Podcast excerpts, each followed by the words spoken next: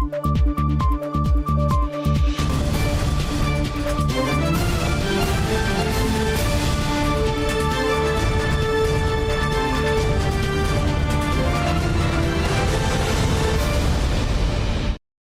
键时刻带您迅速掌握潮流趋势，欢迎收看《财经趋势四点零》，我是赵廷玉。首先带您看到台积电赴美后续进度受到关注。根据日媒报道，台积电在亚利桑那州设厂的进度落后，台积电将派出超过五百名员工赴美。好多因为当地半导体聚落还没有成型，美国政府宣布扩大晶片法案适用范围，从原本的晶片制造商呢，扩大到为半导体产业提供工具、化学品的上下游公司。晶圆在工龙头台积电进驻美国亚利桑那州，但当地缺乏完整供应链。华尔街日报报道，拜登政府二十三号宣布扩大晶片法案补助范围，从原本的晶片制造商扩大到为半导体产业提供工具、化学品和其他用品的公司。美国商务部长雷蒙多表示：“我们想要多少晶圆厂就有多少，但现实是我们还需要供应链、化学品、材料和工具进入这些晶圆厂。”报道指出，去年底台积电致信商务部表示，台积电正在与各国数十家供应商合作，在凤凰城建立工厂，包括荷兰设备制造商艾斯摩尔、美国应用材料、科林研发与东京威力科创等厂商。台积电在信中表示，他们对台积电的成功至关重要。如果他们提出申请，应该优先考虑获得资金。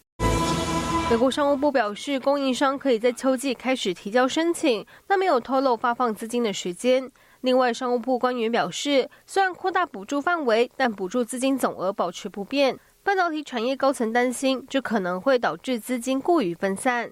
新唐人亚太电视高建伦、张麒麟整理报道。我们再看到，受到半导体景气低迷的影响，南韩半导体大厂三星与 SK 海力士第二季获利恐怕持续亏损。尤其三星呢，在南韩经济地位举足轻重，第二季获利预估暴减百分之九十九点三，消息无疑重击南韩 GDP。半导体景气低迷，南韩护国神山三星第二季获利恐暴减百分之九十九点三，无疑直接重击南韩整体经济。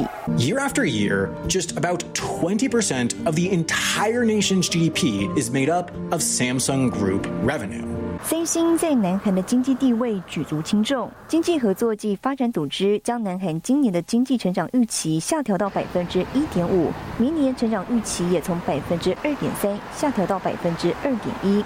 在晶片销售低迷下，三星装置解决方案部门第二季亏损预计达三兆到四兆韩元，重创营运绩效。预计三星整体第二季的营业利润为一千零四亿韩元，相比去年同期将下跌百分之九十九点三。无独有偶，机体大厂 SK 海力士二零二二年第四季营业亏损达一点八九兆韩元，预计第二季亏损将达二点八六兆，连续第三季亏损。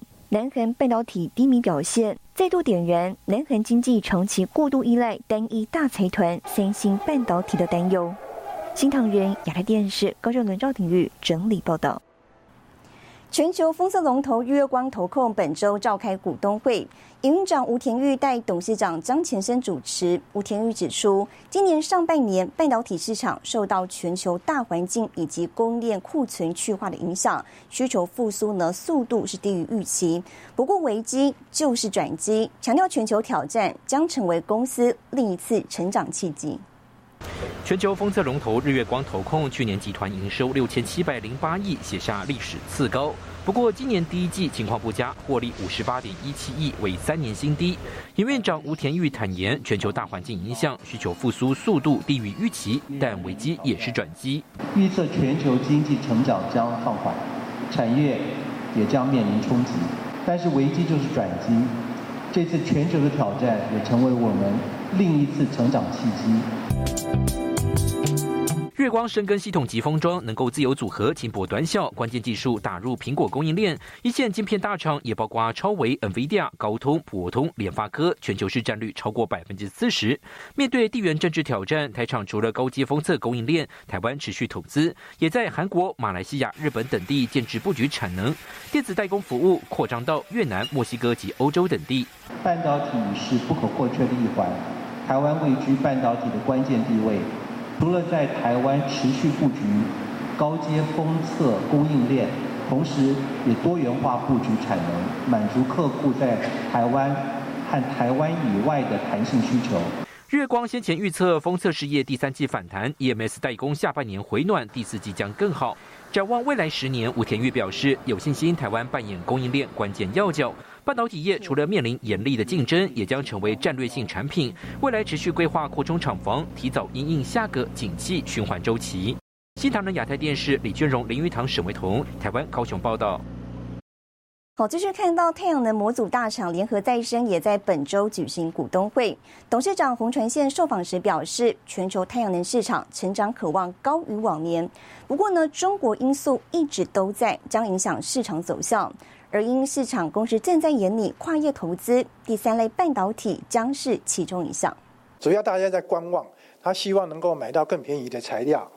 我想等到这个稳定之后，会慢慢慢慢的恢复。太阳能模组大厂联合再生去年交出亮眼成绩，全年税后纯益达九点九四亿元，每股税后纯益零点六一元，为七年来首度实现年度获利。这股气势延续到今年第一季，但受到原物料价格上涨以及中国因素影响，红船线表示第二季获利可能递延。不过以整体市况来看，全球太阳能需求仍非常强劲，市场这么大。到三百五十 G 嘎，但中国的投产，中国的扩产，它可以到了八百 G 嘎这样子的 size，是两倍还多，并不是市场不好，市场非常的好，但中国因素。还是存在着，企业经营者如何去找出你的生存之道，这是我们要去去想的。面对中国因素加剧，红船线经营策略祭出三支箭应对，包括技术保留在台湾、布局美国市场以及欧洲和其他地区。红船线同时追求永续发展，他透露正规划跨业项目有五个方向，其中包含第三类半导体，今年底有望初步决定。第三代。半导体我们有可能会切入 consumer 的 product，好比如说充电桩啦，哈，将来那个太阳能、太阳产业的 inverter 哈，inverter 都必须要高功率的东西，会越做越大。所以这个其实我我们 study 了很久。另外，随着台湾积极进行能源转型，太阳能市场近年主流商品转型为大尺寸产品。台湾三大太阳能厂都已确立朝 TOPCON 技术前进，红船线也说明时程规划。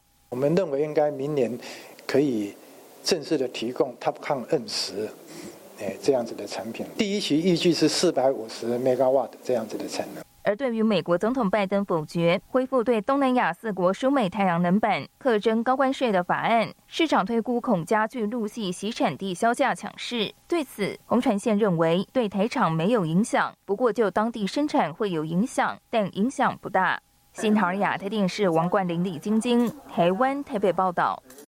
日立先端科技半导体先端开发技术中心本周五在新竹举行开幕仪式，总统蔡英文亲临祝贺，并表示外资企业加码投资台湾，展现国际对台湾投资前景的信心，并也凸显台湾半导体产业在全球供应链持续占有关键地位。蔡英文总统与现场来宾一同进行开幕剪彩，并手持木锤敲破酒桶，以日本传统的敬开祈福仪式，为日立先端科技半导体先端技术开发中心开幕献上诚挚祝福。今天半导体先端技术开发中心的开幕是非常重要的里程碑。日立先端科技在台湾生根超过半个世纪。在台湾半导体先进制程发展上，一直扮演了不可或缺的角色。会上贵宾云集，包括新竹县长杨文科、日立先端科技社长范全孝、先米台湾区总裁曹世伦等到场观礼。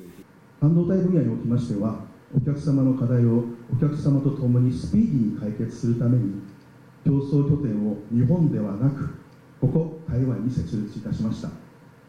この NCT を最大限に活用し TSMC 様の開発量産にさらなる貢献をすることで半導体の未来を切り開く一助になればと思います。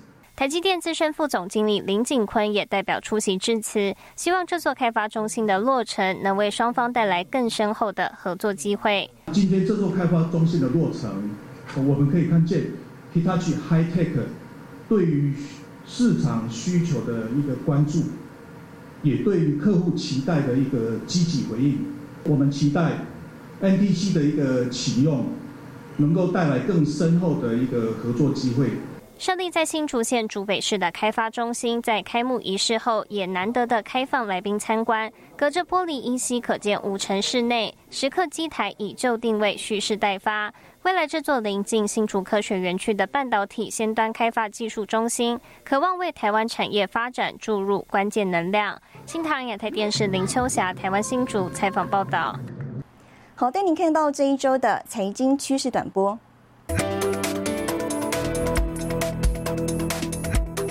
场传出，晶圆代工龙头台积电被 Lockbit 勒索软体骇入，勒索七千万美元。对此，台积电郑重否认，指出被害的是供应商秦浩科技，台积电本身没有受到影响。媒体报道，南韩政府将组国家队，携手人工智慧半导体、云端运算提供商，联手挑战辉达的主导地位。美国串流媒体 Netflix 为了缓解用户数趋缓的问题，执行打击共享账号相关措施。新规定实施以来，美国注册人数大幅增加，甚至超过疫情期间的成长，策略成效显著。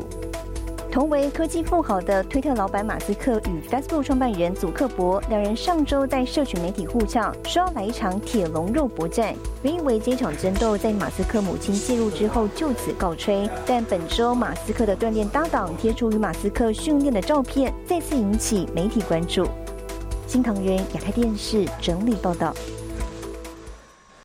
好，人工智慧应用带动机体晶片需求。美国机体大厂美光第三季财报优于市场预期，单季营收来到三十七点五亿美元。执行长认为呢，产业的营收已经走过谷底。美光也努力减轻北京报复手段的影响，消息激励台股机体族群。AI to write poetry. 人工智慧应用带动机体晶片需求。美国机体大厂美光第三季财报优于市场预期，单季营收来到三十七点五亿美元。The ongoing improvement of customer inventories and memory content growth are driving higher industry demand, while production cuts across the industry continue to help reduce excess supply. As a result, pricing trends are improving, and we have increased confidence that the industry has passed the bottom for both quarterly revenue and year-on-year revenue growth.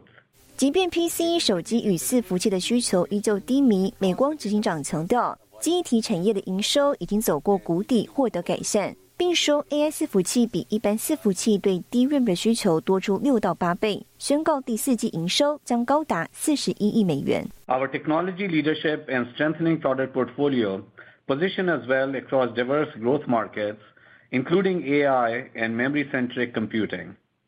Beyond this downturn, we expect to see record TAM in calendar 2025, along with a return to more normalized levels of profitability. 而美光高层也主动提及中共的封杀禁令。We currently estimate that approximately half of that China headquartered customer revenue, which equates to a low double-digit percentage of Micron's worldwide revenue, is at risk of being impacted. This significant headwind is impacting our outlook and slowing our recovery. Micron is working to mitigate this impact over time. 在美中角力下，美光持续寻求多元布局。二十八号携手印度签订合作备忘录，在当地新建晶片组装与测试厂， 预计今年开工，明年开始营运。同时，对台湾增加 HBM 产品组装与测试产能投资，因应人工智慧浪潮。新唐人亚太电视林家维、赵廷玉整理报道。美国与荷兰联手对中半导体禁令扩大，更详细的新闻内容，休息一下，马上回来。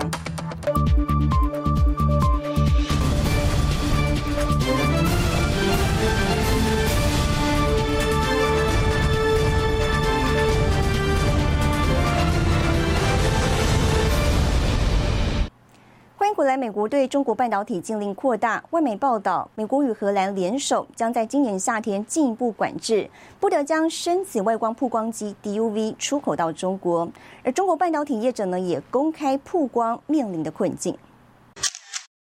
路透社二十九号报道，美国和荷兰将左右夹击，在今年夏天进一步限制晶片制造设备出口到中国。荷兰政府周五三十号宣布新法规，对艾斯摩尔第二大产品线系列用于半导体制造的深紫外光刻机提出许可要求，预计九月生效。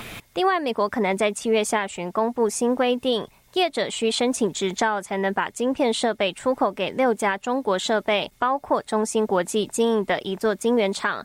不过，据消息，业者递交的执照申请预料都会遭到驳回。先前中国长江存储就因为美国管制措施，导致购入的全球晶片设备无法使用。董事长陈南祥二十九号在中国国际半导体展开幕典礼透露遭遇的困境。他公开喊话，要那些制造商应买回这些设备，并坦言中国本土化的供应能力不足以代替国际性供给的生态体系。新唐亚太电视池千里唐杰安整理报道。好，美国政府去年十月起开始对中实施一系列晶片出口管制措施。有消息传出呢，新一波禁制令将扩大出口限制范围，限制辉达效能较低的 A 八百、H 八百系列。专家分析，禁制令将进一步延缓中国在人工智慧的发展脚步。百度的预训练生成式。大语言模型。陆气百度三月发表文心一言，六月二十七号更对外宣称效能在多项指标上超越 ChatGPT 三点五版本，引发议论。但实际上，中国业者百度、阿里巴巴、腾讯发展 AI，靠的都是辉达、超维提供的运算晶片。Citing sources is that this the curves that we've seen, the sections we've seen, may now be extended to these type of chips too. Now, these are particularly used in generative AI technologies, things like ChatGPT. 多家外媒报道，拜登政府考虑对中国实施新的 AI 晶片出口限制。除了去年封堵高阶 AI 晶片 A 一百系列，就连辉达特意出的低配版 A 八百和 H 八百晶片也将禁止，同时限制美商向中国企业出租云端服务。最快七月中就可能实施。那它这样子的一个节奏，通常都是事先先透过媒体来做预测性的放话，那再来就会去实施。啊，实施的时候会有大概三个月甚至半年的一个缓冲期，啊，让它原本有接到单子的一个部分可以做出货。尽管中国企业仍可以透过地下管道取得 AI 晶片，但成本将大幅上扬。二十八号，多家中国 AI 概念股纷纷重挫，云赛智联、紫光、恒维科技触及跌停，龙芯、中科下跌超过百分之十五。此外，辉达有五分之一收入来自中国，消息也让辉达与 AMD 股价下跌。对中国业者来讲，最大的影响就是服务的一个效率减半，未来他们的一个生成式训练可能会因此放缓下来。相关禁令预料减缓中国人工智慧发展，但执行细节与豁免条款仍有变数。外界推估，美方或将等到财政部长耶伦七月初访问中国之后，才会正式行动。新唐人亚太电视陈霍某、沈维彤，台湾台北报道。接下来带你浏览这一周的重要财经数据。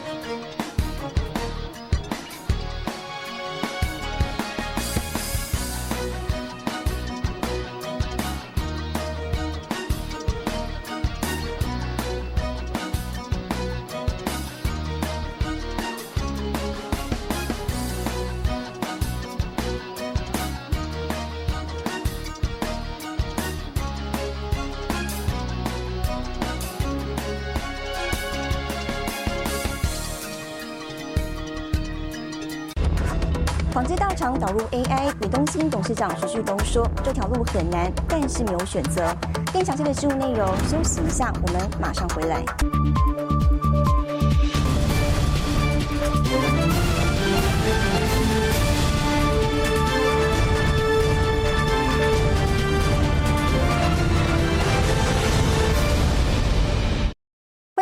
看到纺织大厂远东新举行股东会，面对生成式 AI 改变各产业营运模式。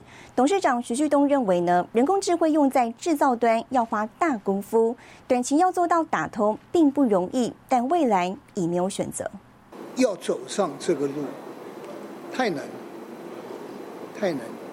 不过没有选择。人工智慧成为全球话题。台湾国内规模最大纺织业者远东新世纪评估，AI 要导入整个厂区并不容易，许多设备老旧，但 AI 已经应用到物流安全库存，未来希望生产效能加以提高。因为你要哪一些 artificial 化，要怎么走，公司要花大功夫。不是单单进入一个自动化的境界，进入一个工业四点零智慧工厂的话。我想要注意的话是非常的大。